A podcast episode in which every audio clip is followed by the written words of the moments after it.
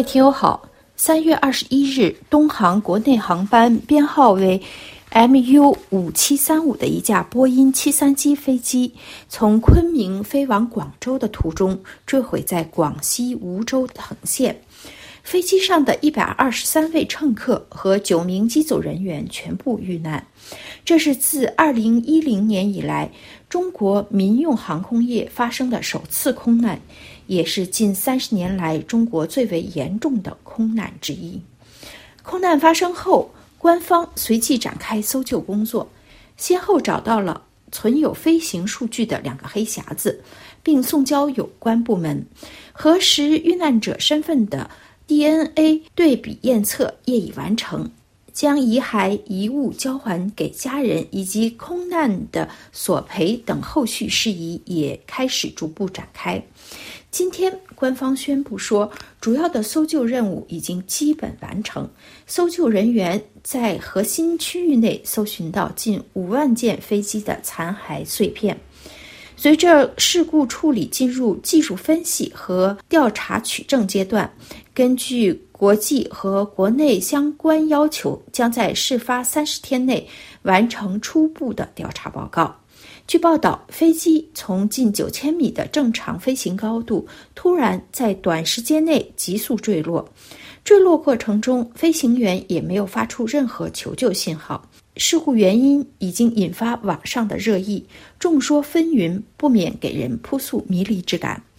按照业内专家的说法，客机巡航高度在几分钟内急剧下降，这种情形的事故一般有几个原因：一是飞行员有意自杀；二是遭到导弹等外物打击；三是飞机设计或是维修保养出现了问题。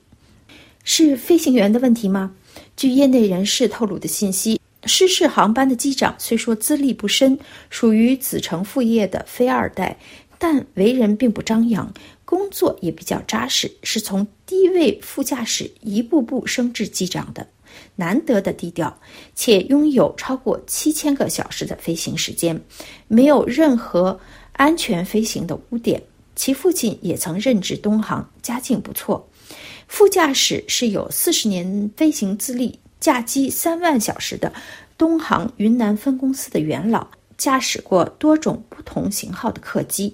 曾多次被公司评为安全先进个人，获得民航局功勋飞行员奖章，是东航第一批五星机长之一。此外，曾带过的徒弟中也有多人已成为航空业内较知名的人士。至于第二点，被导弹之类的武器打下来的可能性，在本次空难中基本不存在。那么，是飞机设计或维修出现了问题吗？据大陆媒体一点财文的报道，这两年因为新冠疫情，东航的运营出现了巨额亏损。仅2020年，东航的净亏损就达到了118.35亿元人民币。2021年的预计净亏损是在122亿元到147亿元之间。报道称，为了减轻经营压力，东航一度通过多种手段降压成本，其中包括严控维修费用。报道还称，在翻阅的东航2021年度财政报告中，清楚地记载了减裁费用的相关细节。报告明确表示，为了聚焦生产运行精细化，公司通过飞机减重。单发滑行率提升以及航路优化等方式来降低燃油成本，另外还包括严控餐食机供品的费用以及日常支出。而近日名为“东航技术云南分公司波刹修理纪实”的宣传纪录片，更是引发瞩目。纪录片是由东航制作，宣传该公司自主修复波音737-800 NG 波刹的过程。片头还引用了三年前央视的报道，指出东航有约五十架波音737存在类似的问题，需要停飞，但出于经济损失和运行成本的考虑，东航决定自主维修。可从波音公司公开的资料中，并没有查阅到授权给东航进行自行维修的资料。但在纪录片中，则提到了修复工程得到了波音支援工程师的高度认可，并称波音公司批准了东航自主研发的维修方案。对此，美国媒体指出，拥有二十年驾驶飞机经验的专业人士看完东航自主维修的宣传片后，认为东航维修团队潜在诸多问题。推特网友刘仲敬。在空难当天，就曾推文表示，东航的维修外包分散在从上海到山西、陕西、甘肃的十几个省中，其中又有无数的层层外包，从起落架。电子材料焊接到合金材料，可以出问题的点何止上千。相对而言，发动机部分还算不太需要频繁替换的部分。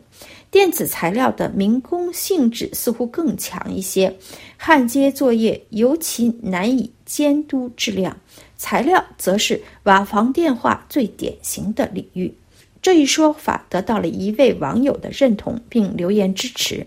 不过，也有网友持反对意见，认为人为的可能性较大，并留言指出，在油管上，很多欧美的驾驶员曾驾驶同款的波音飞机多年，都说这样的垂直坠落太可疑，不可能。是由于零件故障导致，因为即使引擎失灵，飞机仍会呈抛物线滑行很长一段距离，而这样的坠法很可能是飞行员蓄意为之。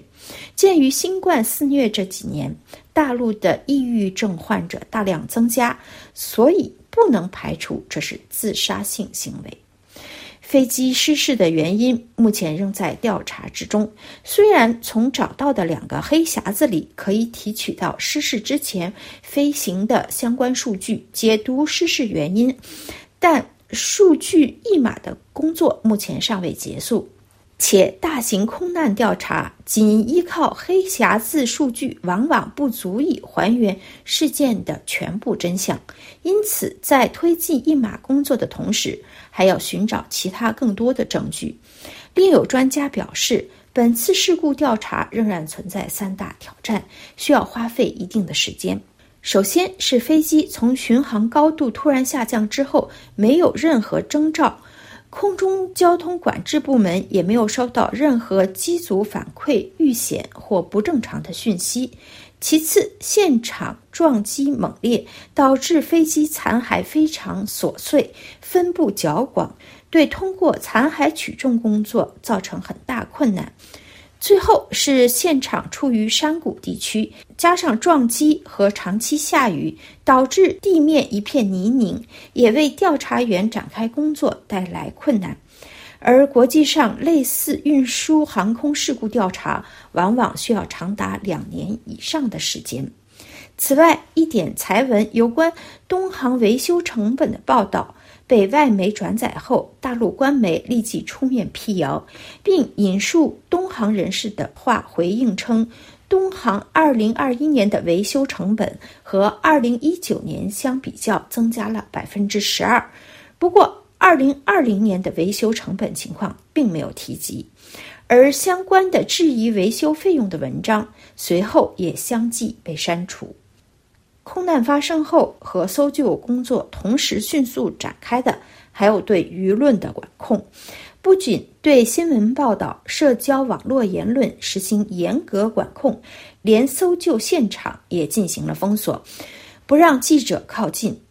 现居美国的中国社会经济学者何清莲就直言：“空难现场不准报道，这是中共控制媒体的惯性。”至少希望空难要照官方的口径报道，才不让记者进入现场。另外，到目前为止，遇难乘客的名单还没有公布。据中国官媒称，这是为了减轻家属的压力。但根据香港媒体的报道，在大力协助失联乘客家属的同时，当局却又密切监控他们的一举一动，以确保他们不会发动抗争。或埋怨当局的处理以及赔偿，虽然东航空难已经正式启动理赔工作，但是有关专家估计，本次空难赔偿的标准可能超过每人两百万元人民币，包括飞机保险和人身意外伤害险在内的总赔偿金可能超过十亿元。但是，根据中国现行的规定，航空公司对每名旅客的赔偿限额仅为四十万元，这也引发民间的忧虑。有资深律师坦言，这一赔偿上限额度还不如一一年温州特大铁路交通事故的赔偿，建议旅客的赔偿责任限额至少应该提高至一百万元。对于业内专家学者呼吁修改中国空难相关的规定。官方至今未有进展。本次空难发生后，迅速引发高层的关注。习近平、李克强两人都立即要求彻查事故原因，这不禁让人觉得空难的背后可能不简单。法新社就指出，中共高层这次罕见地做出了非同寻常的快速反应。对此，有评论分析认为，应该是事出有因，或是与中共。二十大前的敏感局势有关。另外，据公开资料，东航是大型央企，为中国三大航空公司之一。十多年前开始，东航的贪腐事件屡屡被揭。为此，一五年，中共中央第九巡查组历时两个月对东航进行了专项巡视，结果发现，东航高层利用公司资源进行利益输送。外界猜测。输送利益可能的对象之一就是江泽民之子江绵恒。江绵恒掌控的上海联合投资有限公司投资科技、航空、电信、金融等众多领域，不仅是东航股东之一，也曾是上海航空控股有限公司的控股股东，而且。东航主要的机场是上海浦东国际机场和上海虹桥国际机场，江绵恒又是上海机场集团公司的董事会成员。有分析指出，试图挖掘空难坠机原因的文章都被迅速封杀，显示出东航危机公关背后有着强大的势力。尤其从中南海的迅速反应来看，令本次空难事件更为复杂。这或许是东航的背后江绵恒身影浮现的原因。各位听友，以上您听到的是今天的中华世界。本次节目由爱娃编播，谢谢收听。